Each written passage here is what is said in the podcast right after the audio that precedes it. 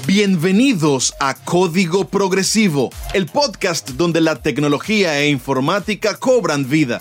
Con Carlos Donoso como anfitrión y expertos de distintas áreas, prepárate para desbloquear el futuro. Comienza la aventura digital ahora.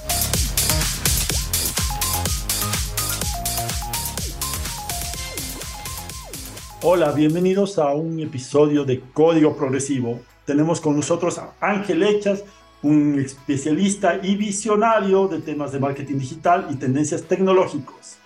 Eh, bienvenido al programa Ángel, es un verdadero placer tenerte con nosotros el día de hoy. ¿Cómo estás? Todo bien, todo bien, David. Gracias por invitarme. Un saludo para ti, para toda la audiencia. Eh, un abrazo para ti, ¿no? Pues nos conocemos desde hace muchísimos años, así que encantado de colaborar contigo en este y en todos los proyectos. Perfecto, perfecto, Ángel. Eh, cuéntenos primero que nada un poco de su experiencia y su trayectoria en temas de tecnología, en temas de marketing. Eh, vamos a hacer una remembranza hacia el pasado de todo lo que ha sido su historia dentro de Ecuador, empezando por usted y de dónde es. A ver, eh, bien lo sabes, vengo desde España, yo nací en Madrid, pero ya muy jovencito me picaba descubrir aires nuevos, conocer nuevos sitios, así que eh, terminé recabando en, Ecuador. Y mm, la verdad es que a nivel tecnológico, que es mi, área, el área que más me, ha impulsado siempre, pues siempre fue un, polo atractivo para mí. Había mucho por hacer. Eh, venía desde fuera, así que tenía una visión diferente a, la visión que, que, comprendía que en el mercado había en ese momento. Así que me fui quedando. Esto fue en el año 2005 aproximadamente. Y fíjate, desde allí hasta ahora Sigo residiendo en Ecuador, eh, resido en la ciudad de Quito. Em, trabajo en, publicidad, en una agencia publicitaria, en el grupo Dada, actualmente como director de marketing digital, pero he pasado por otras agencias como Maruri Gray, he sido consultor para apoyar algunas agencias de otro, de otro nivel a desarrollar sus departamentos digitales. Eh, pero yo creo que el primer recuerdo, el recuerdo más, más eh, o uno de los más afectuosos que, que, me viene a la cabeza es eh, el haber constituido Ecuador Online Business, que fue, fue una, una compañía, eh, junto contigo trabajamos eh, en, desarrollar ese proyecto. Em, fue la primera incursión, yo siempre lo recuerdo con mucho cariño, recuerdo como en el año 2005 ya hacíamos páginas en, en animación flash, las primeras páginas con, con animación flash y trabajábamos para, para varios clientes de distintos sectores, ¿no? y eso me dio un poco la puntilla dentro del mundo tecnológico. A raíz de eso, a raíz de, Ecuador Online Business, eh, fue que decido sacarme, pues fíjate, eh, ayer justo para tu programa estaba haciendo un poco de recordatorio y decía cómo se llamaba el programa que estudié.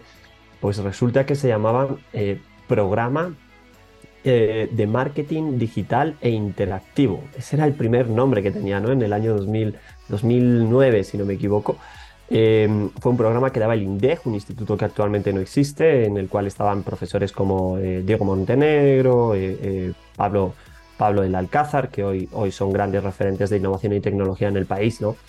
Y recuerdo que aquel programa me abrió la, vista, como tú dices, me, me, mostró a visionarios que arrancando la tecnología flash y arrancando un poco las redes sociales, cuando di un poco, creo que Facebook estaba recién, recién novatito, eh, se empezaba a hacer eh, eh, pauta en Google Search y, ese programa me dejó muy claro hacia dónde, hacia dónde iba, iba el futuro. A raíz de ahí decido sacarme una maestría en marketing digital y redes sociales, que en aquel momento era, era de las primeras también. estudio esta maestría y al terminar la maestría pues me ofrecieron incorporarme a, a Maruri Gray, a una, a una agencia de publicidad reconocida aquí en el país y bueno, tuve muchísima suerte eh, trabajando en, proyectos importantes, interesantes. Algunos tuvieron algunos reconocimientos fuera del país, también dentro eh, del país y, y, desde ahí pues nada, sigo, sigo trabajando en marketing digital. He tenido la suerte de, involucrarme con distintas compañías como el, el grupo Metro, de, que aquí es Diario Metro, pero es un grupo, es una multinacional con sede en México. Eh, también he estado involucrado en el Ministerio de Turismo como director digital y bueno, pues eh, todo ese bagaje, toda esa experiencia es la que, la que cargo a los hombros, ¿no? Perfecto, Ángel. Sí, sí, claro, muchos muy buenos recuerdos de Ecuador Online Business. Aquella primera empresa, como dice usted, que realmente eh, veníamos para comernos el mundo con, con, todo el tema de la tecnología que, realmente pienso yo que fuimos pioneros en ese sentido, ¿no? Sí, sí, completamente de acuerdo contigo. De hecho, yo siempre te, digo, eh, cada vez que hablo con alguien de, aquella época, eh, todavía la gente utilizaba Dial Lab y nosotros ya estábamos trabajando desarrollo de páginas web en Flash. Yo tengo un recuerdo muy gracioso, una anécdota muy graciosa, que eh, con un familiar en, en, aquel momento le digo, oye, mira, estamos trabajando, tengo una empresa y hacemos páginas con animación Flash. Le muestro una página con animación Flash y lo primero que me dijo es, pero eso aquí no se abre. y me eché a reír. Le dije, bueno, no todos mis clientes son de aquí. Eh, teníamos clientes de fuera, teníamos clientes que trabajaban de cara a, extranjeros, por ejemplo, el sector turístico, acuérdense, trabajamos para hosterías, para el distribuidor de, no sé bien si es eh, la definición adecuada es el distribuidor, pero vamos, el que, el que manejaba aquí los, los tours turísticos para Hawái, trabajamos para el grupo de Arashá, para la página internacional de Arashá, trabajamos para grandes restaurantes que, que tenían otra visión, ¿no? Y que, que sabían que la animación y que una página entretenida es lo que más atraía y un diferenciador de marca en aquel momento, ¿no? Entonces, sí, sí, efectivamente, fuimos de, de, los primeros en poner aquel, aquel granito. Y todo el camino, pues mira dónde estamos hoy, en un podcast. tal cual, tal cual. Ahora, eh, le consulto algo, Ángel. ¿Cuál ha sido el salto que usted ha visto, la evolución y cuál usted determina o denomina como un antes y un después en el mundo tecnológico y de marketing digital actualmente? Ah, creo que ha habido varios, creo que estamos en distintos saltos, creo que mm, el, principal, la verdad es que, seguro coincides conmigo, la, verdad es que el principal salto se debe al desarrollo tecnológico. Al abaratar los costos de la tecnología nos ha afectado en todo, o sea, le afecta a un cirujano porque eh, ya no se utiliza el bisturí con cuchillas, sino ahora es un bisturí láser.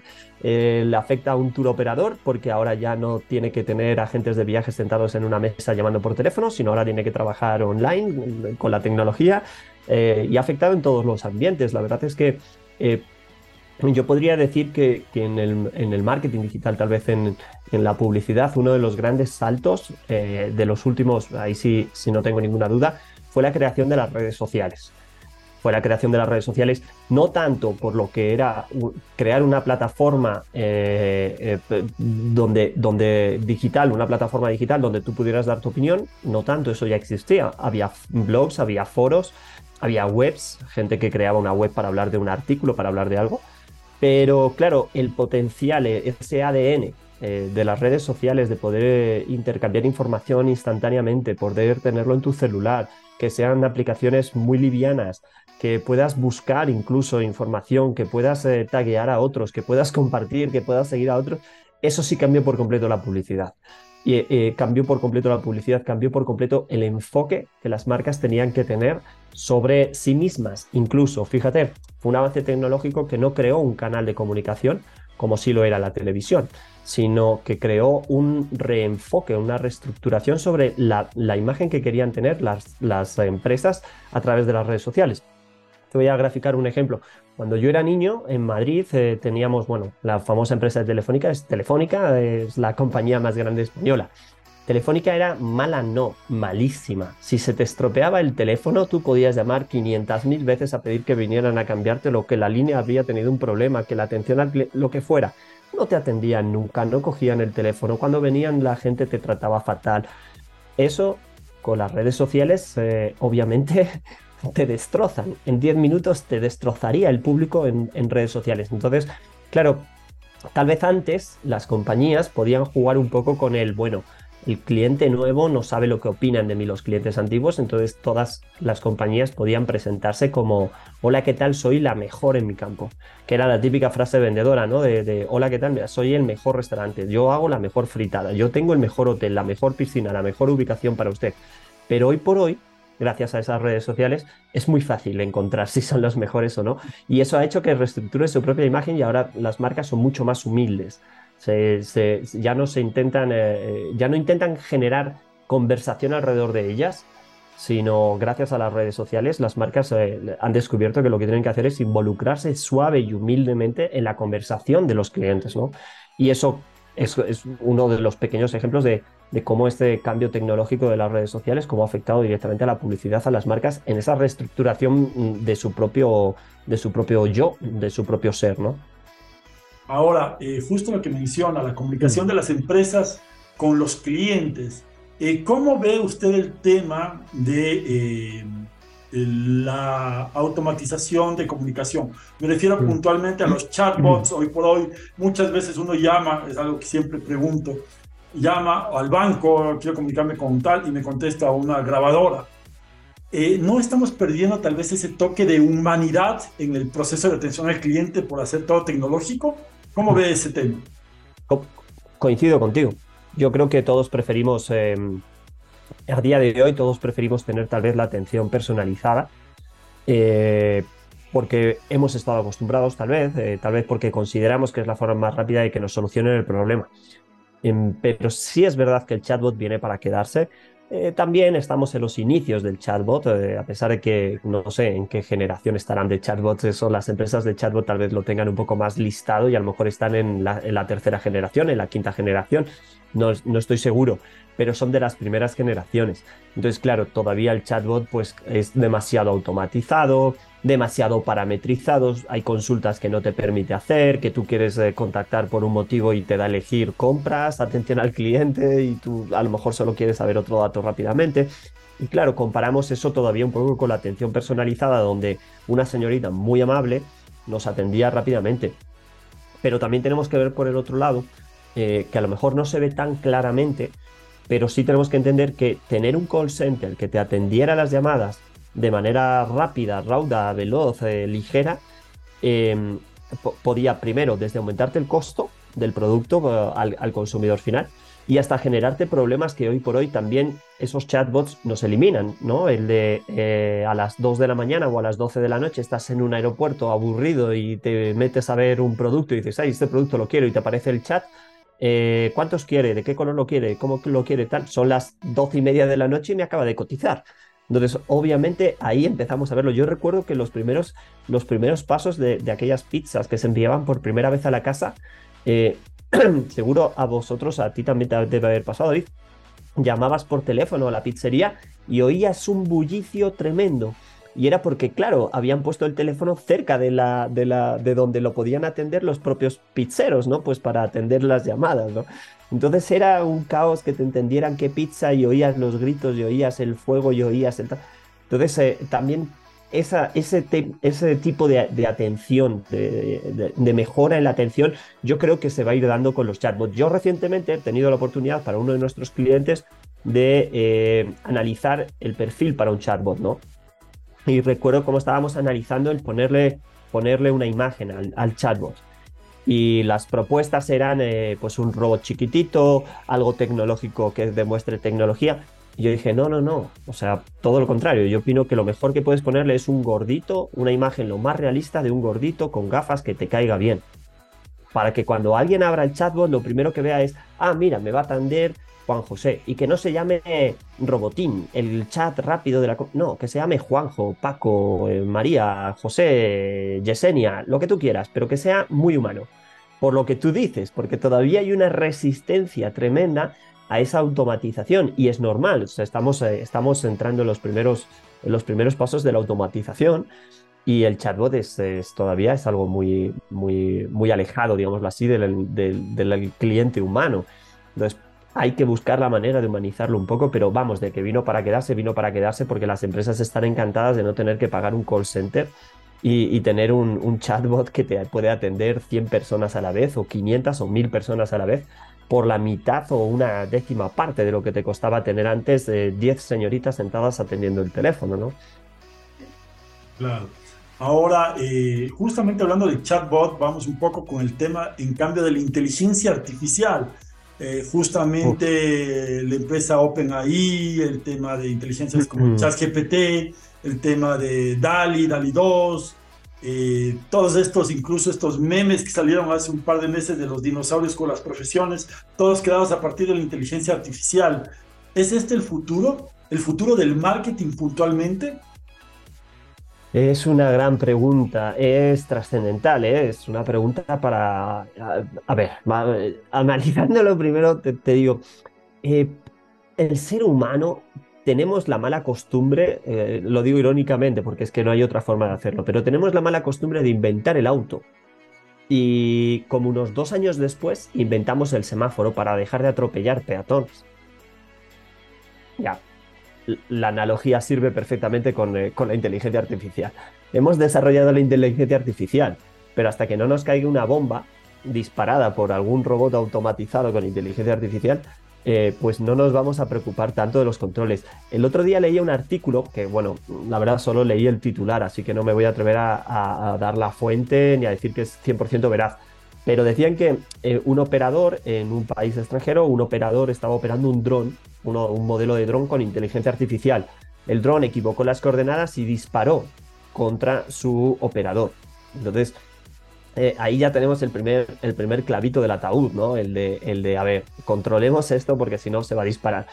Yo creo que una vez controlado, no sé si habría que aplicar las, famosas leyes de Asimov o cualquier otras, de que no pueda hacer daño a los humanos, de que no pueda crearse, replicarse en sí mismos y, algunas otras, pero yo creo que bien regulado va a ser un futuro alentador.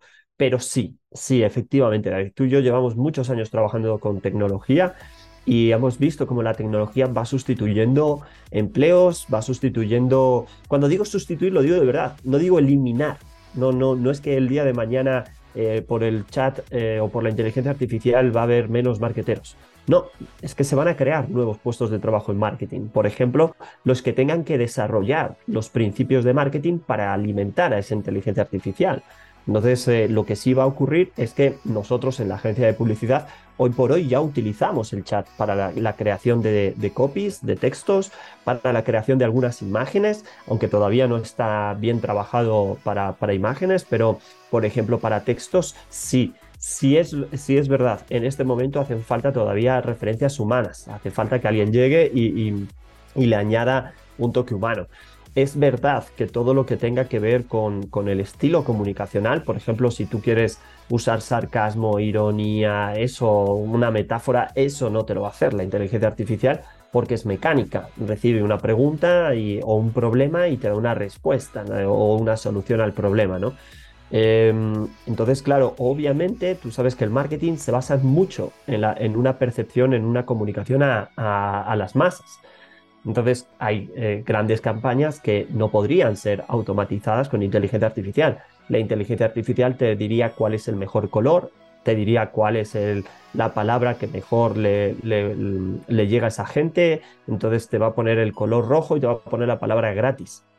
Pero mm, no va a utilizar la ironía para, para decirte en una campaña eh, sé, un hombre de verdad usando esto. Ya estoy poniendo un ejemplo, a lo mejor es hasta machista, pero, pero pongo un ejemplo, ¿no? Eh, tú sabes que la ironía, el sarcasmo, el humor oscuro, el humor negro, eh, incluso la mentira, ¿no? Para una campaña de, publicidad, esa, esa mentira em, en una valla o en un buen arte te queda implícito claramente lo que te quieren transmitir.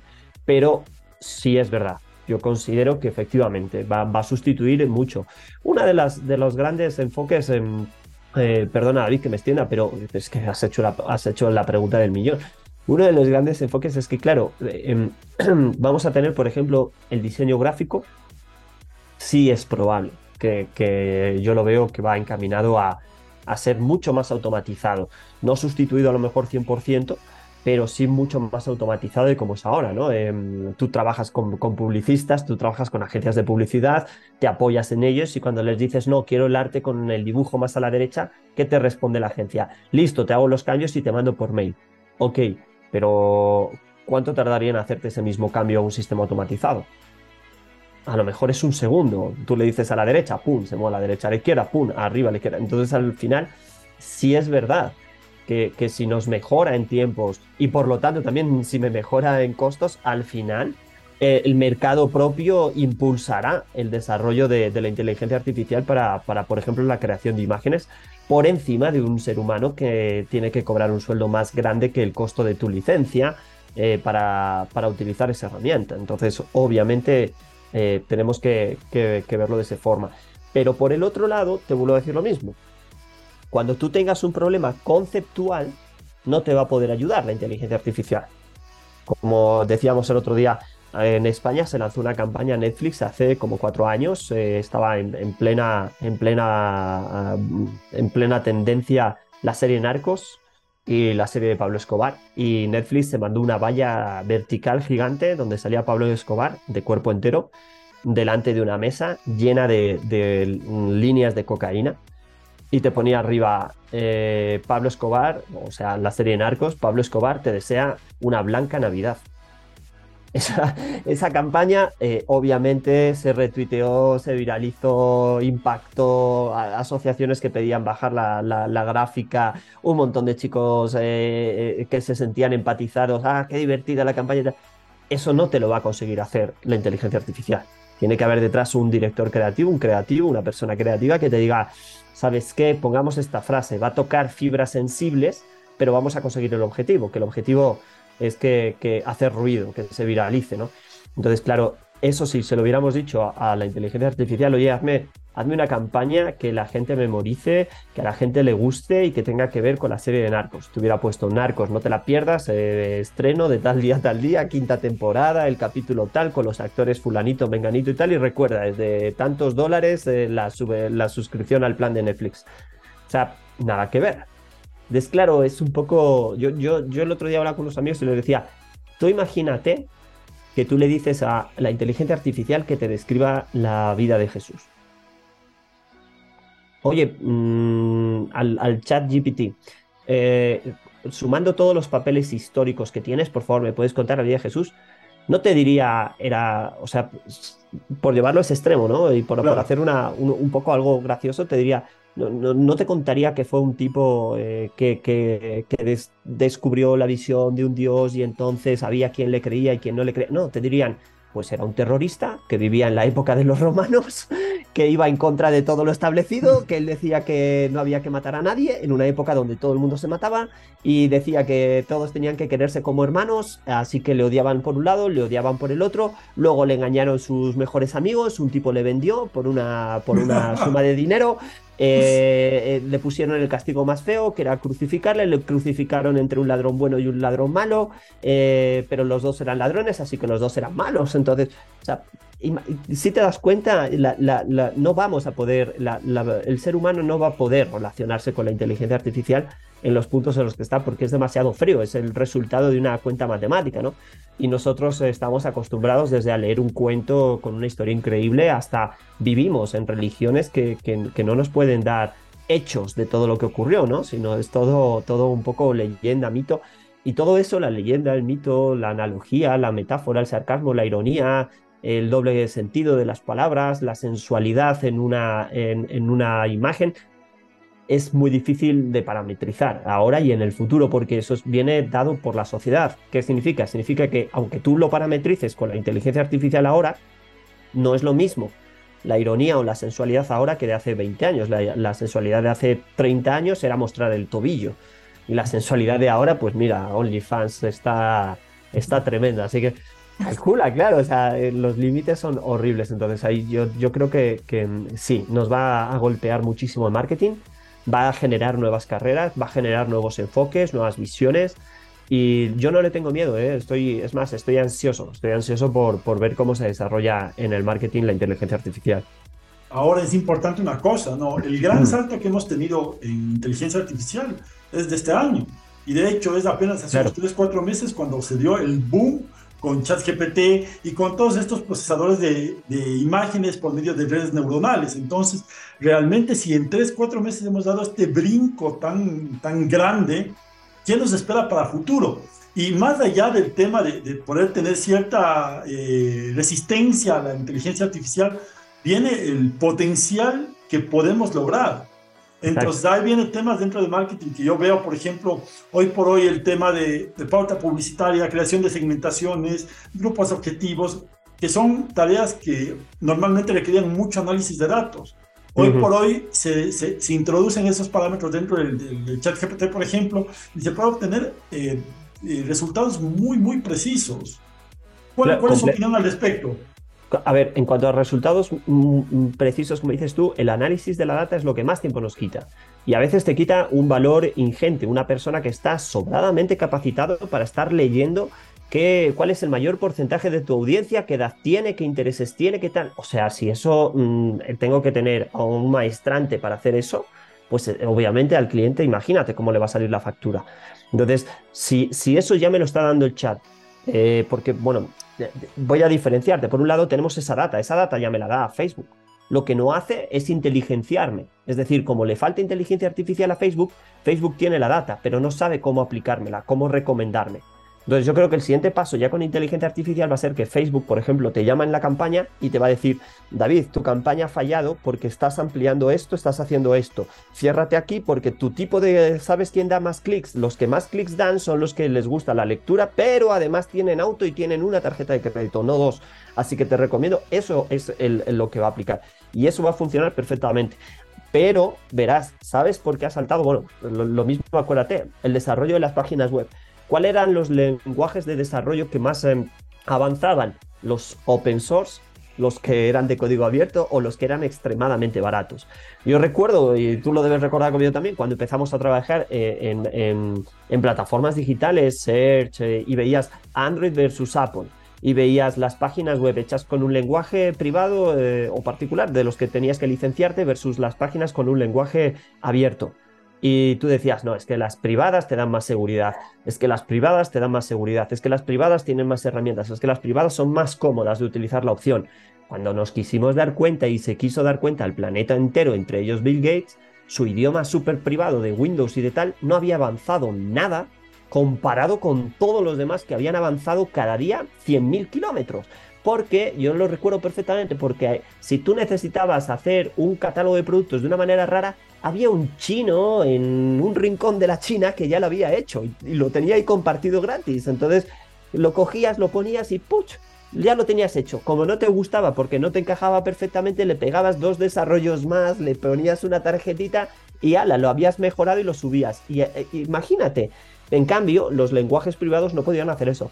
Por eso, los creadores de ChatGPT y de OpenAI dijeron, esto tiene que ser abierto. Tiene que ser abierto porque no tenemos la plata para pagar el desarrollo que hace falta en esto.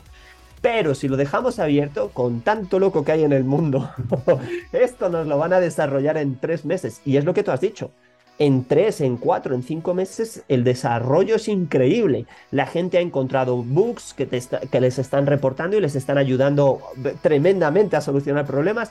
La gente está encontrando aplicaciones increíblemente buenas para, para utilizar la, la inteligencia artificial. La gente está desarrollando sus programas para inteligencia artificial. Entonces, eso obvio es un, es un desarrollo. Claro, da un poco de pánico porque era lo que decíamos antes. He inventado el auto. Tengo dos alternativas. Una es no lo publico hasta que no se inventen los semáforos, el freno de mano, el cinturón de seguridad, el tal, o lo saco ya y que todo el mundo me diga qué, qué cosas le faltan al auto más deprisa, me, me, ahorro en costos y se desarrolla más rápido. Claro, el problema está en que nos estamos atropellando porque no hay semáforos, pero ya tenemos auto, que era lo importante. Ahora, ahora le pregunto a Ángel, en todo este tema de ChatGPT, inteligencia artificial y todos estos, eh, también tenemos el, el, concepto del Internet de las cosas. Vamos con unas asistentes virtuales que tenemos de por el tema Alexa, Siri, que realmente se han quedado eh, relegadas versus eh, las inteligencias como ChatGPT, ¿no es cierto? Y a la par, hoy por hoy, cada vez más dispositivos tienen conexión a Internet. ¿Es eso realmente un peligro para la privacidad? ¿O realmente usted le ve desde el otro concepto como una ayuda y como algo necesario y, que tiene que eh, pasar? Ah, ah, eh, que, es un peligro, es un peligro. Volvemos a lo mismo. Es que crearon un montón de sistemas que yo ahora mismo tengo en la casa mi Alexa. Yo creo que, que ya eh, todo, todo el mundo que se precie de, tecnológico tiene su Alexa, su Siri. Ya. Yo las búsquedas en Google las hago por audio, por voz. tal. Entonces, el otro día, bueno, no el otro día, ya llevan años reportándose casos de, incluso Google ha tenido que pedir disculpas, que había unos sistemas que estaban grabando, pero que eran para unos estudios y que, por favor, que no era culpa de ellos. Yo no te creo, porque todo lo que pueda alimentarles para el desarrollo, para minimizar costos, para conocer al cliente, pues les va a venir bien. Pero claro, es que vamos a tener que, que jugar. Fíjate, a ver, una de las cosas más importantes para entender en la tecnología es que las empresas de tecnología y el Internet en sí, las redes sociales, el Internet, Alexa, iPhone, Android, todo, nosotros los eh, usuarios estamos acostumbrados a verlo como que fuera una ONG. no nos cuesta nada, nos da un montón de servicios, nos da un montón de ayuda, nos da... No son ONGs, son empresas privadas con ánimo de lucro. Eso significa dos cosas. Primero, si tú no eres el cliente, porque no estás pagando nada, cuidado, a lo mejor eres el producto. Es, es, ¿Dónde aplica eso? Con Google. ¿Quién no tiene un Gmail?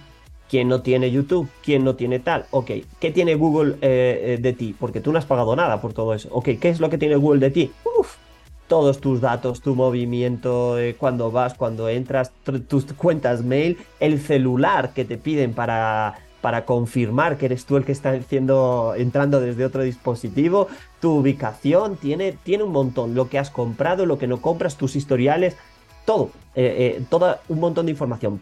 Y tenemos la sensación de que son fundaciones o ONGs, ¿no? Y no para nada. O sea, el día que Mark Zuckerberg se quiera jubilar, si echa el chapo y cierra Facebook, hay un, o sea, un millón, no, es que caería la economía mundial porque hay un montón de empresas que dependen del marketplace o que solo venden a través de Instagram, cuántas eh, mm, eh, empresas textiles solo venden a través de Instagram, cuántos emprendedores venden sus muffins y sus chocolates a través de Instagram y Facebook.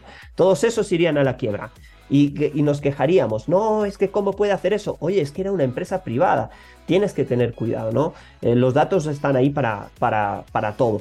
Yo creo que el Internet de las Cosas ya no va a fluir tanto porque la inteligencia artificial le ha pisado el, camino, lo ha cruzado, lo ha pasado por encima. Un poco es el, el tema, yo creo que va a tener el mismo desarrollo que las Google Glass. ¿Te acuerdas de las Google Glass? Listo, los dueños de Google tampoco se acuerdan, así que tranquilo, nadie se acuerda de ellas. La sacaron, fracaso, pucha, esto necesitamos todavía 20 años para que funcione esta tecnología correctamente, así que no, cierra el kiosco y ya está. Y como eso ha habido muchísimos elementos, ¿no? El Internet de las cosas, bicicletas con Internet, ¿para qué te sirve? ¿Cuál es el, el beneficio funcional que te ofrece una bicicleta con Internet? porque eh, si sabemos cuál va a ser el costo, va a costar más que una bicicleta normal, obviamente. Chompas con internet, eh, la nevera que te avisa cuando quedan pocos huevos. Me imagino que tú abres la, me imagino que tú abres la nevera como yo para hacerte el desayuno, entonces mm, está bien que me avise, pero es que también lo voy a ver yo antes. Entonces, ¿qué es lo que ha ocurrido? Que tú le puedes poner internet efectivamente a un encendedor, si quieres pero no me hagas pagar por eso porque yo no le doy valor. Entonces, ahí es donde se ha frenado. El, producto no es malo, la idea no es mala, el Internet de las Cosas, tienes el Siri, tienes un montón de servicios en los que sí pega, pero como es nuevo, como estamos probando, le hemos puesto Internet al cenicero y ahora nos damos cuenta de que no funciona, le hemos puesto Internet a la nevera y ahora nos damos cuenta de que no está funcionando adecuadamente. Yo prefiero esperar al modelo de nevera que venga con inteligencia artificial y que me diga, oye, no, no, como no estoy conectada, que me diga la nevera, como no estoy conectada a internet, no te puedo decir cuáles son las noticias o no puedo hacer la compra en Amazon. Pero sí estoy conectada a ti por Bluetooth, así que te voy a enviar un WhatsApp eh, con la lista de, de los productos que se te están agotando. Y tú, si quieres, pues ya le das a comprar en Amazon. Entonces, si te das cuenta, mm, no necesito a lo mejor ciertos avances tecnológicos en ciertas áreas que no, no le podemos dar un valor los seres humanos porque no las utilizamos o no lo valoramos, porque no nos sirve lo suficiente. Eh, pero a otras cosas sí, la inteligencia artificial sí va a marcar eso. O sea, la, diferencia entre un electrodoméstico con inteligencia artificial, por ejemplo, que te pueda, que te pueda eh, transmitir, por ejemplo, imagínate qué bueno sería que tu computadora te hablara y te dijera qué le está pasando. ¿Cuántas veces la computadora se te ha apagado, te sale la pantalla azul o no puedes instalar un programa y dices, ¿y ahora qué leches hago? Bueno, sería fantástico que la computadora te dijera, eh, este programa no se puede instalar por esto, esto, esto, esto, esto y esto. No que te saliera el cartel automatizado ah, que te sale ahora de puede ser una de estas 14 opciones. Investigue con su proveedor, pruebe a enchufarla, te trata como si fueras retrasado mental, como si fueras tu abuela viendo la computadora eh, como en el planeta de los simios y no es así. Eh, a lo mejor eh, te, tendría que poder comunicarse, conversar contigo la computadora. Eso te va a venir mejor que decirte que la bicicleta tiene conexión a Internet para que, es que no sé, yo, muchos de los inventos de conexión a Internet, cuando preguntas a, las herramientas cuál es el beneficio funcional que me da a mí, y se queda en que tienes un gadget más. Y eso no es un beneficio realmente porque te voy a pagar. Entonces, Yo lo veo así, con un poco con el Internet de las cosas. Creo que la inteligencia artificial va a matar a, la actual conexión a Internet. Que, fíjate, conexión a Internet es, puede ser todo, puede ser nada. Claro, justo usted mencionaba algo interesante eh, y quiero tocar otro tema. Eh, mencionaba las Google Glass. Recientemente mm. salieron el tema de las gafas de realidad virtual y realidad aumentada de Apple. ¿Qué, eh, qué opinión le merece esa, es, exactamente? Las Visual Pro creo que se llaman. Visual Pro, exactamente, sí. ¿Qué opinión le merece? Son, son, una pasada. Las Visual Pro son una pasada. Era justo lo que, lo que eh, justo es, es, un poco lo que estábamos hablando en el siguiente escalón. O sea, las primeras gafas de realidad virtual eran, te las tenías que poner para jugar, pero luego para lavarte los dientes te las tenías que quitar. Si estabas jugando y te llamaban al celular, te las tenías que quitar para atender el celular. Pero vamos a ver en qué planeta estamos. No es que somos muy tecnológicos. ¿Cómo me voy a quitar las gafas de realidad virtual súper avanzadas, tecnológicas, para tomar una llamada del celular? Tendría que haber un sistema para que desde la propia gafa yo pueda comunicarme con mi celular, ¿no? Igual que ahora te comunicas con el smartwatch, eh, desde, el, desde el teléfono hablas con la persona. Entonces, eh, creo que este es el siguiente nivel. Me han encantado. Puedes, eh, puedes ponértelas de hacer tu vida normal y corriente. O sea, puedes estar trabajando, no, no, es que recomiende que te despiertes de la cama y para desayunar te las pongas, pero sí va a haber gente que, no sé, arquitectos, constructores, por ejemplo, se las pueden poner, están eh, viendo sus maquetas, teniendo sus reuniones todo el día y a la par te puedes levantar e irte a ponerte un vaso de agua o te, vas a, sacas a caminar al perro y vas viendo cosas porque estás eh, intercambiando, estás entrelazando las dos realidades. O mejor dicho, no sales de la realidad, sino que simplemente le añades una serie de pantallas virtuales que te pueden mantener conectado con, el, con, Internet, ¿no? con el mundo, con la otra realidad. ¿ya? Eh, eso me parece que es un gran avance, ¿no? Las otras gafas te mantenían esto, eh, eh, muy fuera de la realidad. De hecho, yo recuerdo que las primeras gafas que ibas a jugarte, la recomendación de la casa fabricante, no voy a decir el nombre, pero son las más conocidas. La, recomendación, David, tú las debes haber visto, las recomendaciones en no usar más de 8 minutos que yo decía, bueno, pues, o sea, tú dime qué gamer te va a comprar esto. O sea, no usar más de 8 minutos seguidas porque puede dar mareos. Bueno, brother, pero, o sea, ha habido, ha habido fracasos tremendos en, la tecnología, yo creo que las empresas tecnológicas, pero bueno, es que eso, eso es caminar. Recuerdo que el primer juego de Wii, eh, uno de los juegos en Wii que salió, que eh, más esperaban todos los fanáticos, fanáticos, fanáticos así tremendos, era el de Star Wars era el de Star Wars. Todo el mundo quería que saliera el juego en Wii de Star Wars, porque por fin ibas a poder tener la espada láser en la mano. Entonces todos los gamers se lanzaron a comprar Star Wars, con su espada láser blanca, negra, tal, con su láser, todo lo que tú querías, increíble. Yo lo veía y decía, joder, esto va a ser increíble, debe ser genial jugar una partida. Yo nunca llegué a jugar el juego, pero leí los comentarios y morí de la risa en mi sofá los comentarios eran, una avalancha de gente va a devolver el juego. Y la, respuesta era, ¿cuál es el motivo por el que tú devuelves el juego? Y decía un, gamer, joder, pues porque es que después de 10 minutos dando espadazos me duele el brazo, me duele la espalda, me duele todo. yo no puedo jugar así, ¿eh? Yo tengo que jugar con el control, con el sticker y quiero que me devuelvan el dinero. Esto no es normal, esto va contra la salud me mataba de la risa. Decía, qué buena caída tecnológica. O sea, es tan tecnológico, brother, que necesitas estar en la misma forma que un Jedi para estar 20 horas de videojuego pegando espadazos. Imagínate, David. Joder, o sea, tú porque estás yendo al gimnasio, brother, pero yo que no me acerco a un gimnasio porque me dan alergia, tío, yo cojo esa espada, me pongo ya a los 10 minutos ya los brazos, digo, no, pues, brother, ya que me maten en la partida, yo no puedo seguir jugando. claro, entonces, eh, eh, eh, yo creo que en este caso las las primeras, justo las Google Glass, tenían un muy buen estilo, de, mm, una visión a futuro, ¿no? Eh, te permitían interactuar con cosas que había en la calle. Pero claro, la cuestión era que te las comprabas, te las ponías y no había nada en la calle con lo que interactuar en el mundo digital virtual. Entonces era como, bueno, entonces cuando habléis con las empresas y les digáis que, que pongan botones virtuales en sus edificios y cosas así, pues entonces yo compraré, daré valor a las gafas, ¿no? Porque todo es la, percepción de valor que le damos como clientes al elemento. En este caso, claro, si te das cuenta, las Visual Pro son bien pilas. Las Visual Pro no te dicen y vas por la calle, ves una farola y si la farola tiene un botón virtual tú puedes ver y le das en el botón. No, te dice vas por la calle y abres tu mail. Y puedes ampliar la imagen y así miras por la ventana y en lugar de ver la fea ciudad que, en la que vives, te amplías la imagen de una ciudad bonita, de un bosque, brother, te acercas a la ventana con tus gafas, estiras y dices, qué lindo bosque, y estás pegándote una sobacada de, aire contaminado en plena city, y está, eso, eso es un uso inteligente para que aporte un valor. Pero ahora sí, la pregunta del millón, ¿hace cuánto salieron las Google Glass? ¿Y cuánto tiempo después han salido las Visual Pro? O sea, nos ha llevado cuatro años, cinco años ubicarnos en, qué será que le añadimos valor a esto. Entonces, claro, eh, yo creo que las Visual Pro tienen muchísimo futuro. Ahora, tienes que hacer el mismo problema que tenía Facebook al principio. En Facebook estábamos todos los humanos. Todos los humanos, todos los particulares, tú, yo, tu prima, tu cuñada, mi sobrina, mi madre, todo el mundo. Pero Mark Zuckerberg tenía un problema, no quiero que estén estos tipos porque estos son unos gañanes que no me pagan, que se creen que soy una fundación, una ONG. Quiero que estén las empresas. ¿Cómo coño hago para que estén las empresas? Las Visual Pro probablemente tengan ahora mismo el mismo enfoque. ¿Y ahora qué hago? Para, para, para aportar un valor en el cual vengan las empresas, porque si no, esto sí se va a ser una ONG.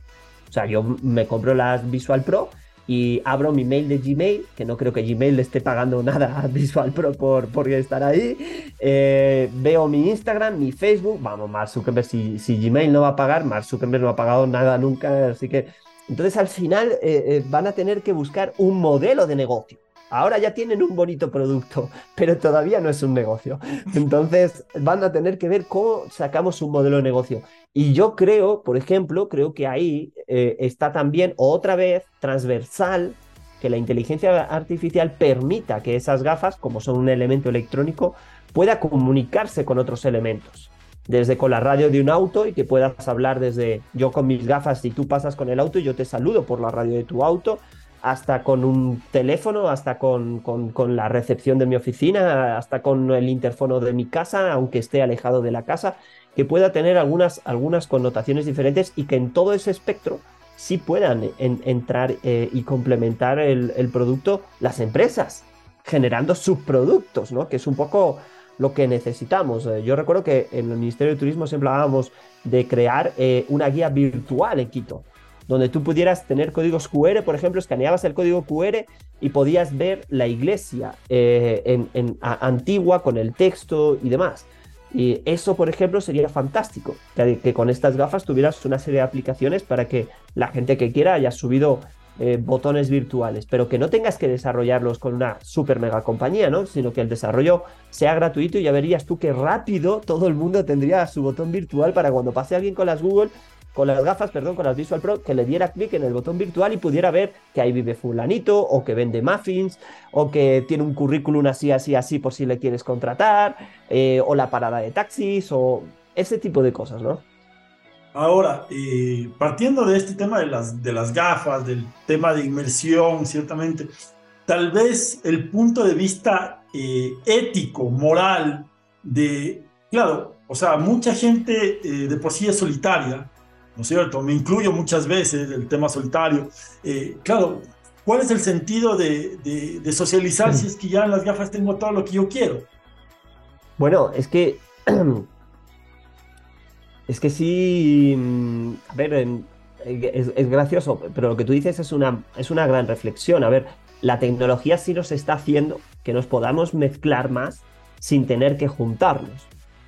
Entonces, eh, parece contradictorio, pero, pero así es realmente tú a lo mejor no eres un tipo solitario.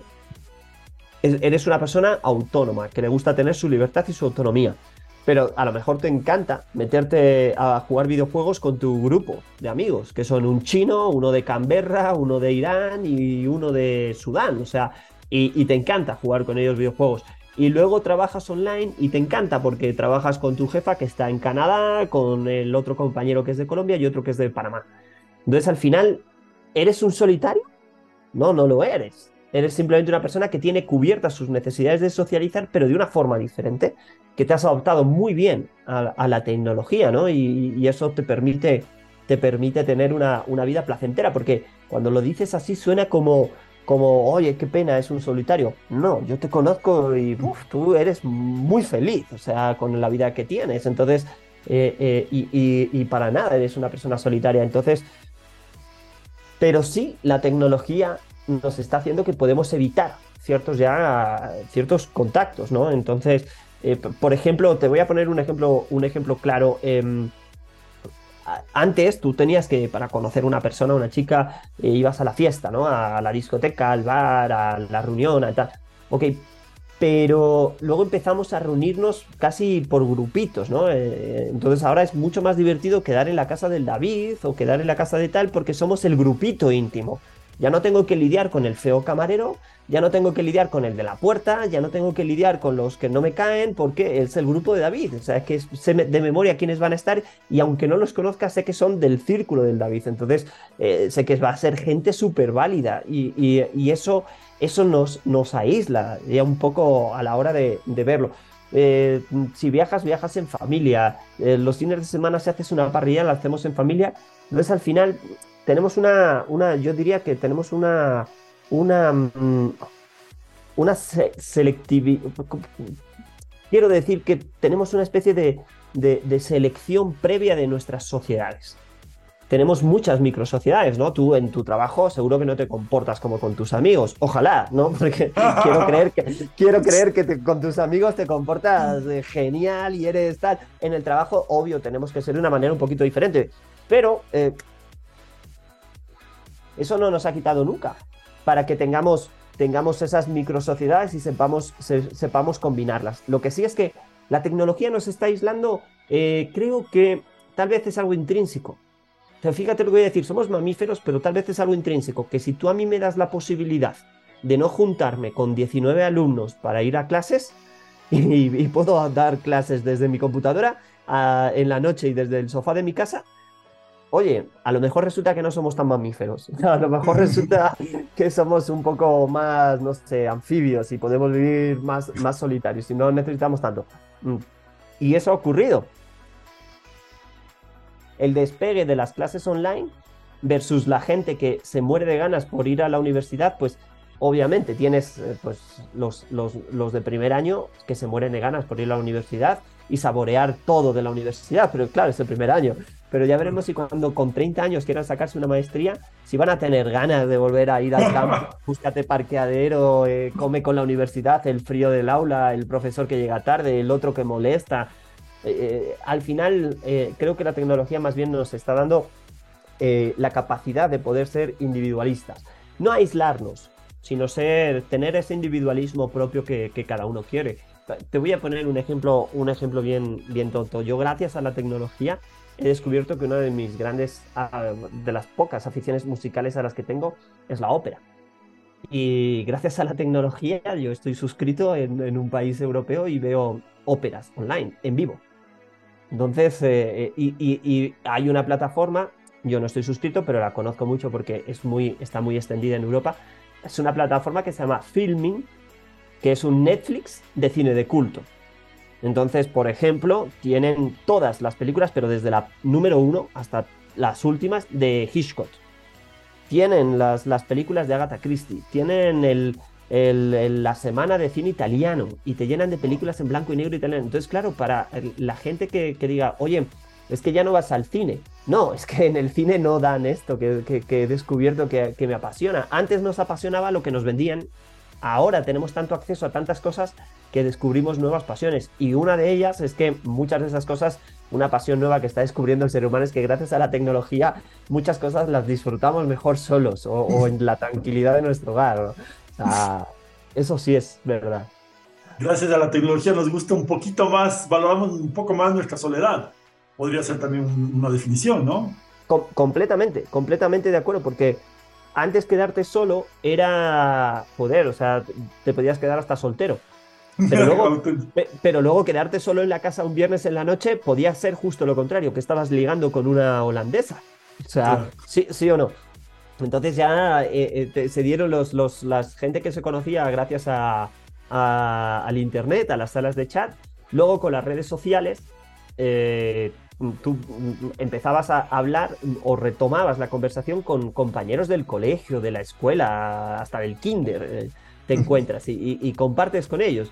Entonces, obviamente, si yo estoy compartiendo contigo en este momento, muy, muy agradable para mí, eh, ya no tengo la necesidad de hacer un amigo nuevo, de salir a decir, oye, hace un montón que no hablo de tecnología con alguien, eh, eh, ¿cómo será? ¿Dónde lo encuentro? ¿Dónde voy a hablar? Ya no, ya no me hace falta a lo mejor eso, ¿no? Sino puedo recurrir a la tecnología y me contacto contigo, con otro grupo de amigos que tengo en España, con otro grupo de amigos que tengo en tal, y, mantengo las mismas, la, misma microsociedad que formamos en su momento, la mantenemos. Sí, creo que estamos disfrutando más de, la soledad. Todos, ¿no? Todos, todos, por lo que te digo. O sea, yo, por ejemplo, juego videojuegos, pero mm, los juego yo tranquilo. ¿eh? No, es que me vaya en casa de un amigo a, jugar siete puntos al FIFA. No me gusta jugar eso, así. Entonces, eh, eh, más bien me conecto online y me pego unos tiros con alguien o tal. Entonces, creo que todos hemos descubierto, gracias a la tecnología nos han dado la posibilidad de sentirnos cómodos con, ciertas acciones en solitario. El, individualismo desarrollado por la tecnología, sí. Auténtico, auténtico. Ahora, eh, le pregunto algo, ¿cuáles van a ser las habilidades eh, que sean lo, más apreciado, lo más valioso para el futuro a nivel de marketing? ¿Qué es lo que más va a ser necesario para el futuro? Pues justo lo hablábamos tú y yo antes de, empezar el programa. Eh, el número uno que me viene a la cabeza es eh, la interpretación correcta, orientada a resultados, de la data. Al principio, el marketing había. Verás, el marketing nace de la publicidad, eh, pero había dos escuelas grandes, bien diferenciadas, ¿no? tenías la escuela americana y tenías la, escuela de publicistas de Reino Unido y en ambas el marketing encajaba en puestos y en jerarquías diferentes.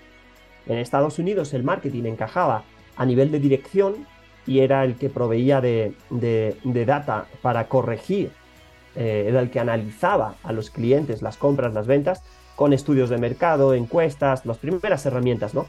Y en, cambio, en, Reino Unido, eh, el marketing estaba por debajo, estaba supeditado, ¿no? Era casi una herramienta de justificación oye, justifícale al cliente que esta campaña va a funcionar. Y los de marketing tenían que, ver cómo justificaban, oye, espera, esta campaña, pues mira, va a afectar positivamente de esta manera, de esta manera y de esta manera. Con el tiempo se ha descubierto que el, marketing eh, llega a tener, gracias a la tecnología, tal profundidad de datos, tal profundidad de datos, que hoy por hoy, tú lo sabes bien, si yo te digo que te voy a hacer una campaña de awareness, bueno, pues siempre va a ser bueno una pieza viral, un chistecito, eh, algo de repente algo sensual, algo icónico, algo tal. Pero si te digo que te voy a hacer una campaña de performance para captación de leads, me vas a decir, wow, wow, wow, no quiero video. Los videos no me performan bien, así que quiero mejor posts estáticos. El precio pónmelo en grande, porque no quiero 20.000 leads y que luego nadie haya visto el precio porque me lo has puesto en chiquitito. Quiero la mitad de leads, menos trato, menos gente llamando leads y, más ventas, porque ya vieron el precio. Y quiero, si te das cuenta, al final, los datos son tan importantes que al final van a mover el mercado. Y sí, no va a dejar de existir nunca la campaña irónica o sarcástica o emblemática de Pepsi, Adidas, Nike, las grandes marcas pero no, ya no tienen el mismo reflejo, ni tienen el mismo valor. Hoy por hoy, un buen ejecutivo de marketing, un buen director en marketing, tiene que manejar la data, pero de cabo a rabo. Ya no puede ser por percepción, ya no es que pueda decir, me encanta ese dibujo. Eso no sirve, hermano. Como te pegues contra la pared, ¿qué vas a decirle al jefe? Fue la agencia. Yo aprobé, pero fue la agencia. No, entonces, al final, ¿qué es lo que empiezan a decir cada vez más los gerentes de marketing? Sí, pero esto va a performar sí, pero esto, entonces, ¿sabes qué? Mm, lánzalo, pero quiero ver el aprendizaje. Eh, pásame un reporte a las 48 horas de cómo está performando y compáramelo con las campañas anteriores para saber si vamos bien, vamos mal y si no, volvemos al diseño anterior. Entonces te quedas como, wow, y el pobre creativo se ha estado machacando una semana pensando el concepto, la frase, la falda corta o la falda larga, la chica, es una familia, ¿será que le pongo familia joven, medio joven, eh, adultos jóvenes? A ver, ¿qué, edad le pongo a la niña en la imagen, en la foto? ¿El niño tendrá una bici o le pongo mejor con un triciclo? Eh, y de repente te llegan y te dicen, como no performe, Eso me, da igual, la bici, el triciclo, el color de la gráfica, el filtro que le has puesto. Si esto no performa, mañana te lo bajo y me pones la otra, la gráfica, la antigua, la fea, aquella. ¿Te acuerdas? Aquella campaña de hace tres meses, que bien performó esa gráfica. Oye, macho, ya, ¿sabes qué? ¿Te das cuenta? Entonces al final, creo que si hay algo contundente, seguro, que, no hay duda, que, que te puedo garantizar que hacia allá vamos, es que el poder de los números. Porque antiguamente era percepción, es decir, la campaña publicitaria era lo que hacía que se vendiera un producto. Jugabas con las percepciones. Hoy, como tenemos tanta data, podemos analizar lo que ese comprador va a comprar y lo que la música que ese comprador quiere en el spot televisivo, el tipo de auto que quiere ver en el spot televisivo, el tipo de mujer que le gusta a ese telespectador. ¿Será que le gusta una mujer muy, muy, muy, muy, muy, muy alta, así una noruega de dos metros? O tú si la ves siendo latino, a lo mejor la ves y dices, coño, qué, impresión, me da un poco de miedo, yo a esa mujer no me acercaría a invitarla a bailar. Entonces, esas cosas ya están tan calculadas en números que eh, al final es un poco frío, pero, por es el, el, control, ¿no? Es ese dios numérico que baja al, al, departamento de creatividad y les dice, esto no va a funcionar, esto tampoco, esto tampoco. Así que yo, yo sí te diría que el análisis de la data es lo que nos va a teledirigir a todos los que trabajamos en publicidad de aquí a corto plazo. Algo, eh, algo importante y un recuerdo que se me viene a la mente de lo que menciona justamente de, claro, tal vez la chica más alta o la holandesa o la noruega, qué sé yo, no sea lo que la gente busca. Y eso me recuerda a lo que teníamos hace años en Farah Inc. Eh, para, para, los que no conocen un poco la historia, es, teníamos una sección donde, donde poníamos fotos de chicas y que la gente podía, digamos, eh, calificar, hacer un acercamiento o cualquier cosa similar, ¿no es cierto? Y claro, descubrimos, porque la, la verdad nadie lo sabía en ese momento, que las chicas que más gustaban, que más likes obtenían, eran las chicas que se veían como más cercanas al entorno de, de, nuestros visitantes de la página. ¿Recordará usted eso, Ángel? Por supuesto, por supuesto. Lo recuerdo, solo eh, recuerdo que era una campaña en la cual eh, las chicas eh, hacían una especie de competencia para ser modelos de Farra Inc. Y para ser modelos, pues obviamente dijimos, no vamos a hacer nosotros un casting, que la audiencia elija. Entonces ellas eh, se tomaban las fotografías, todas las fotografías decentes, sensuales, lindas, bonitas, todo lo que quieras, pero, pero muy decentes las fotografías, legales, en todo caso legales, y, eh, y los, los, usuarios iban y votaban. Y claro, había algunas chicas que se quedaban sorprendidas por lo que tú dices, ¿no? Oye, pero si yo soy súper atractiva, pero a lo mejor al usuario le gustaba más lo otro. Entonces, claro, imagínate, esa percepción es lo mismo que le afecta a un director creativo hoy por hoy. Y yo trabajando en agencia hace muchos años, pues claro, lo he visto como un shock en, a nivel eh, de creatividad. Y lo mismo te digo, por ejemplo, en los textos. O sea, hoy por hoy, una, una campaña en el cual le pones en el texto, no seas idiota, este es el mejor producto, compra este y no te arrepientas. A lo mejor eso es más atrayente, pero si contratas a un, a un copy que, que lleva años, te va a poner nuestro producto tiene los beneficios que la competencia no y te ofrece y tal, tal, tal y a lo mejor ese copy empieza a darse cuenta de que sus textos van a tener que ser analizados de otra manera, ya no tanto por, por, por un, un, nivel de redacción que te han enseñado a nivel universitario, sino a lo mejor ahora toca poner dos, tres palabras, ¿no? Un poco, un poco en sí se da con el, el lenguaje, de, el lenguaje a, base de emoticones. Tú puedes hacer una campaña, y de hecho las vemos un montón, ¿no? Las campañas publicitarias, sobre todo empresas de tecnología, de, de internet, de telefonía celular, utilizan un montón de emoticones para demostrarte que es alegre, animado, trabajar con ellas, de distendido, informal, ¿no? Eh, eso es un nuevo estilo de lenguaje. Eso no, no, no lo puedes calcular o, estudiar, ¿no? No es que haya un estudio psicológico de cómo afecta el emoticón de, de la caquita a las masas. No, no existe ese estudio, ¿no? Eh, pero lo que sí existe es que va a bajar alguien de arriba del departamento de arriba y te va a decir, oye, en, todo el copy out del post de, Meta, eh, quiero que me pongas emoticones. ¿Por qué? Pues porque eh, los números dicen que cuando hay emoticones tengo más interacción con la gente. Y a lo mejor el copy se va a quedar, no, pero yo he estudiado, yo soy periodista, yo soy literato, tengo tres libros publicados. ¿Y qué macho? O sea, ponle emoticones ya, porque si no esto no performa y volvemos a la misma de antes. Te van a quitar la campaña y van a subir la antigua, la de hace tres años que performó fan, maravilloso. Entonces, eh, irónicamente, así, así actuamos, ¿no? Como seres humanos. Ahora, eh, pregunta, ¿cuál es el consejo que usted daría a las personas que están metidas en el tema del marketing en el sentido de cómo pueden mantenerse al día en las tendencias tecnológicas, en las tendencias de marketing. Porque claro, vemos hoy por hoy que se pegan los saltos tan rápidamente que quizás la tendencia de, de, no sé, de los dinosaurios con profesiones que estuvo de moda una semana, 15 días, a los 16, 17 días ya no pegaba para nada. ¿Cómo se puede estar al día en las tendencias, más allá de, de obviamente estar monitoreando redes sociales y demás? Pero ¿cuál es eh, su, opinión en ese sentido? Eh, yo creo que hay que hacer distinción. Yo siempre hablo con mis clientes, siempre tenemos la misma, la misma discusión con los clientes. No todos los clientes quieren estar en tendencia, todos los clientes quieren que el 100% de, de, sus comunicaciones eh, sean o estén en tendencia de alguna forma.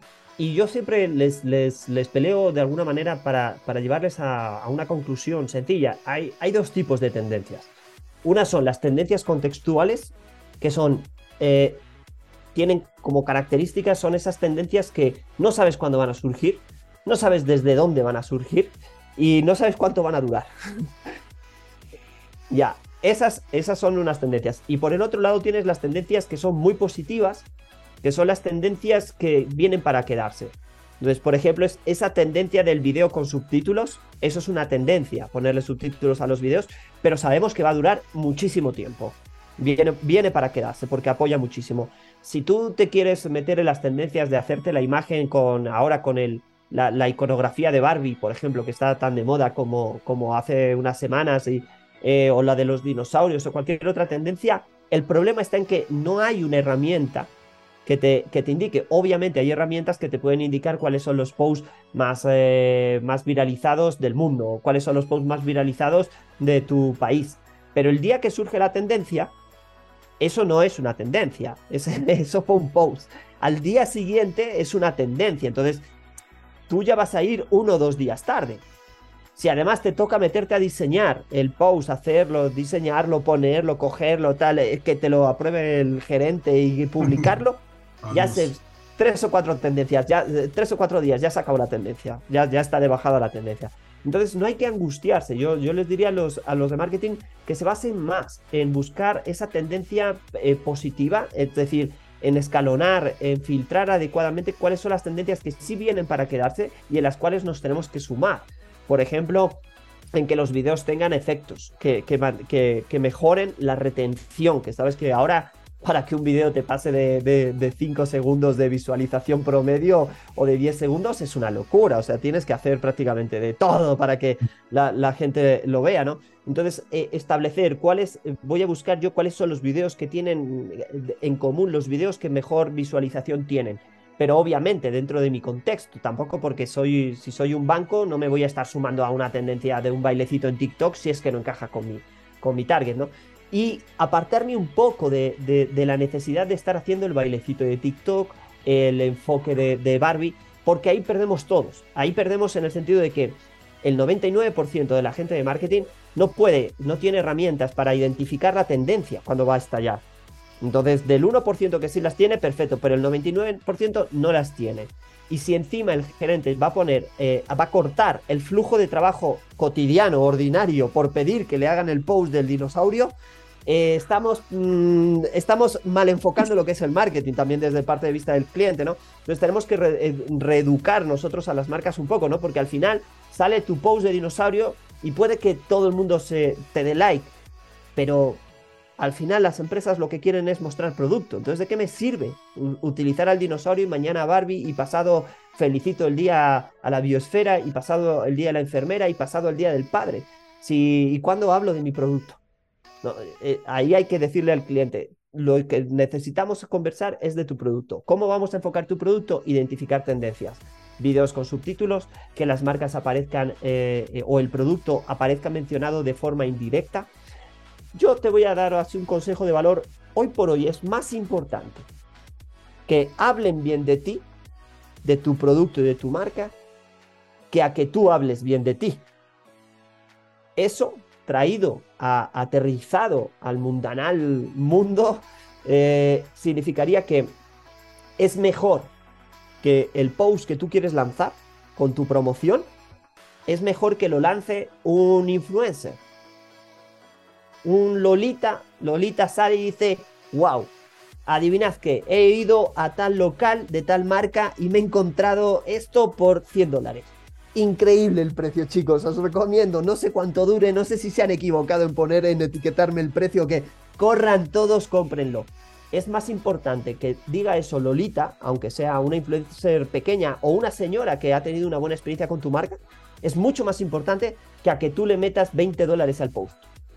Porque la credibilidad sobre lo que dijo Lolita y la credibilidad sobre tu post diciendo mi producto es increíble, cómpralo ahora que se va a agotar, son completamente diferentes. La viralización, completamente diferente. Y eh, ese arrastrar a la gente al punto de venta lo puede conseguir más de manera más natural una persona con la cual empatizamos antes que con una marca. Eso es algo que yo pongo muy en práctica y que nosotros utilizamos. De hecho, lo tengo segmentado dentro de un listado de 10 parámetros, que sé que ahora no es el tema, pero un listado de 10 parámetros con los que medimos las piezas audiovisuales. Uno de los parámetros de medición es si mi pieza audiovisual va a ser compartida desde lanzada desde canales de terceros. Cuando mi pieza audiovisual no va a ser compartida, le resto un punto. De esa manera consigo evaluar correctamente las piezas audiovisuales. Esto lo hice con mi cliente, de tal manera que es un consenso. Así te evitas que el cliente tenga una idea diferente a la tuya, sino establecemos unos parámetros de medición. Y eh, nos está funcionando muy bien, nos está funcionando muy bien. Cada vez utilizamos más el lanzamiento de promociones y de ofertas desde cuentas de terceros, ¿no? Eso es algo que ahora en TikTok está tan de moda y que nosotros lo estamos eh, eh, potenciando muchísimo con nuestros clientes. En TikTok incluso tienes la manera de hacer pauta desde la cuenta del influenciador, entonces el, famoso non-Spark Ads y, nos está funcionando de manera espectacular, así que eso recomendaría. Eh, una orientación a los números, la data es el futuro, y como un consejo, eh, em, busquen la manera de lanzar las promociones desde cuentas de terceros antes que desde la misma, desde la misma empresa. Perfecto. Ahora, para terminar, Ángel, las redes sociales que tenemos hoy por hoy, Facebook, TikTok está en segundo puesto, eh, ¿cuál es el futuro de las redes sociales y realmente qué va a pasar con Facebook? ¿Se va a quedar como, como un dinosaurio arcaico o, o hay potencial de que pueda volver un poco a la vida, entendiendo que Facebook, leía justo los estudios recientes, tiene 13 millones de usuarios aquí en Ecuador, TikTok 10, eh, Instagram 6. ¿Qué va a pasar? Y también con estas nuevas redes sociales, de esta red de, compartir el momento y todo, todo esto, ¿qué opinión le merece? bueno, em, Facebook eh, nunca va a, reconocer que... Mm, a ver, Facebook ya ha reconocido, porque era inevitable, ha reconocido que ya no está creciendo.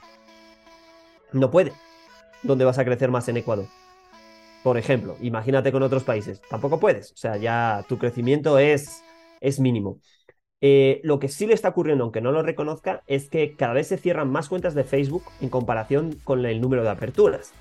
Si, si en Ecuador lo utilizan 13 millones, David, es que los que no utilizan Facebook es que ya no tienen eh, computador, internet, luz, ya no puedes abrir más cuentas. O sea, ya es inviable el pensar en abrir más cuentas. Entonces yo creo que no es que ellos sientan que están perdiendo. Han sido muy inteligentes, invirtieron en su momento en Instagram, luego compraron WhatsApp, y yo creo que van a hacer lo mismo, de tal manera que hay que verlo como ya lo que son. Volvemos a lo mismo de antes, ¿no? No, no son fundaciones, son empresas con ánimo de lucro. Así que realmente ahora su visión, la visión de, de, Meta, es una corporación de comunicación a través de plataformas digitales. Y como corporación tiene productos. Instagram, WhatsApp, Facebook. El día que un producto deje de venderse o ya no rentabilice, ya no le duele tanto cerrarlo no era como antes. Los fundadores de YouTube no quieren vender porque aman a su bebé YouTube. No, ya no es así. Ahora son grandes compañías que analizan los datos y te dicen, listo, matamos este producto y podemos dedicarnos a inventar otro nuevo. Yo sé que eh, eh, sobre la mesa de Mark Zuckerberg debe haber miles de proyectos interesantísimos, interesantísimos. Pero claro, eh, ¿cómo saco plata para eso? O sea, también tendré que, ver cómo hago. Entonces, en algún momento es muy normal que en algún momento, igual que Google tuvo que matar a Google Plus, porque dijo, no, esto no funciona, no puedo seguir pagando sueldos y pagando desarrollos que cuando no tengo a nadie. Entonces, eh, eh, yo creo que, que sí vamos a ir viendo cómo de una manera más fría se van mm, moviendo como productos en, una percha de Supermaxi.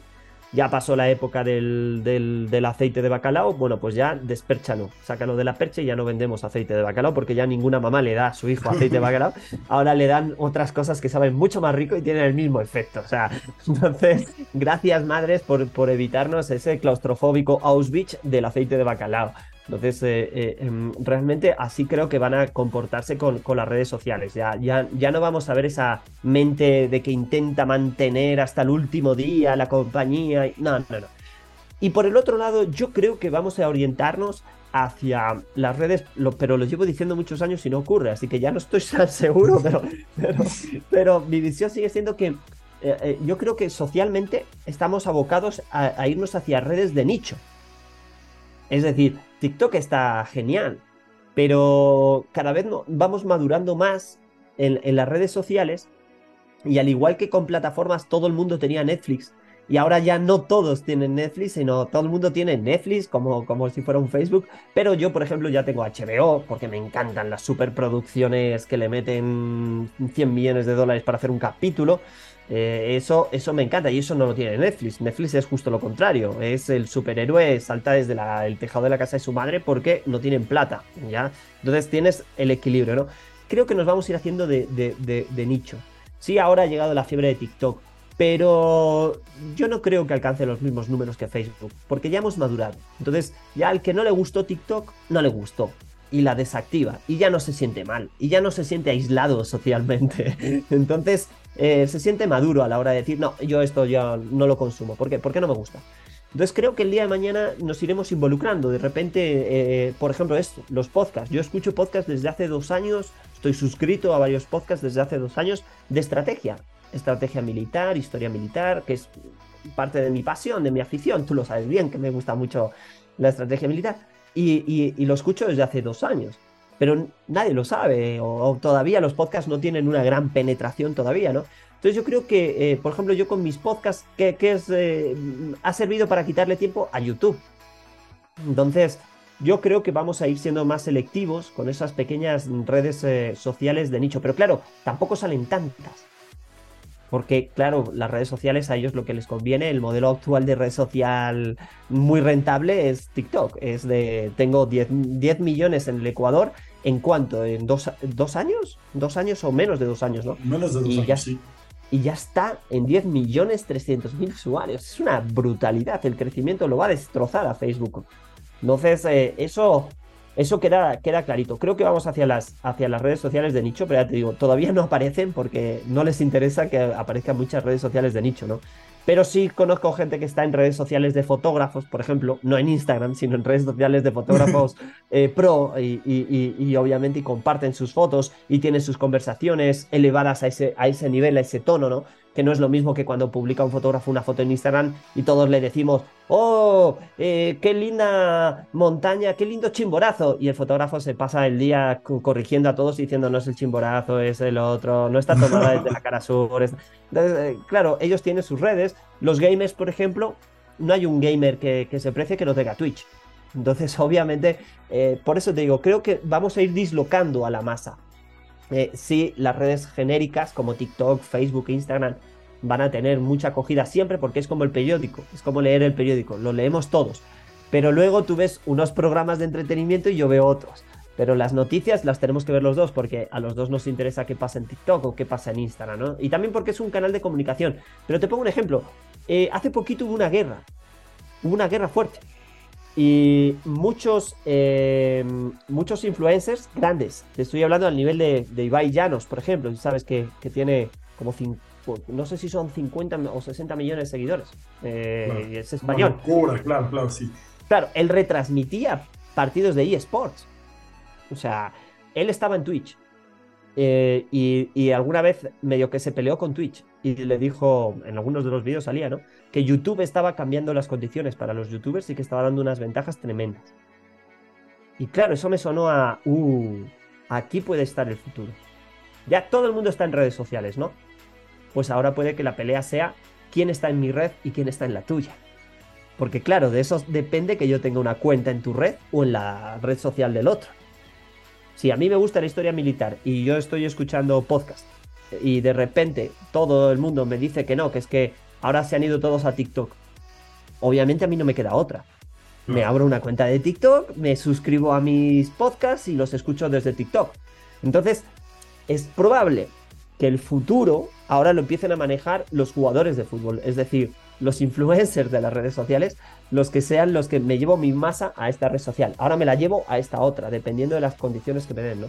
Eso también puede ocurrir, eso también puede matar. Es una de las cosas que ha matado a Facebook. En Facebook no tienes influenciadores, no con el potencial que tienen en TikTok o en Instagram. Y eso mató, mató a Facebook. Cuando apareció Instagram, los influenciadores estaban en Instagram.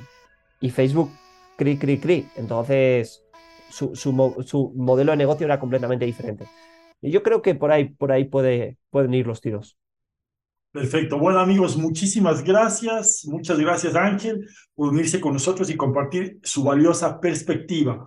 Eh, antes de finalizar, nos gustaría que nos comparta en qué redes sociales usted está presente para nuestros, nuestros oyentes que le puedan seguir, si les interesa algo que puedan consultar, etcétera, ¿no es cierto? Y cómo está en cada una de esas redes sociales para compartirlo, ¿no? Estamos hablando del tema profesional, porque personalmente no sé si quiera compartir su información, pero, pero profesionalmente que nos comente al respecto.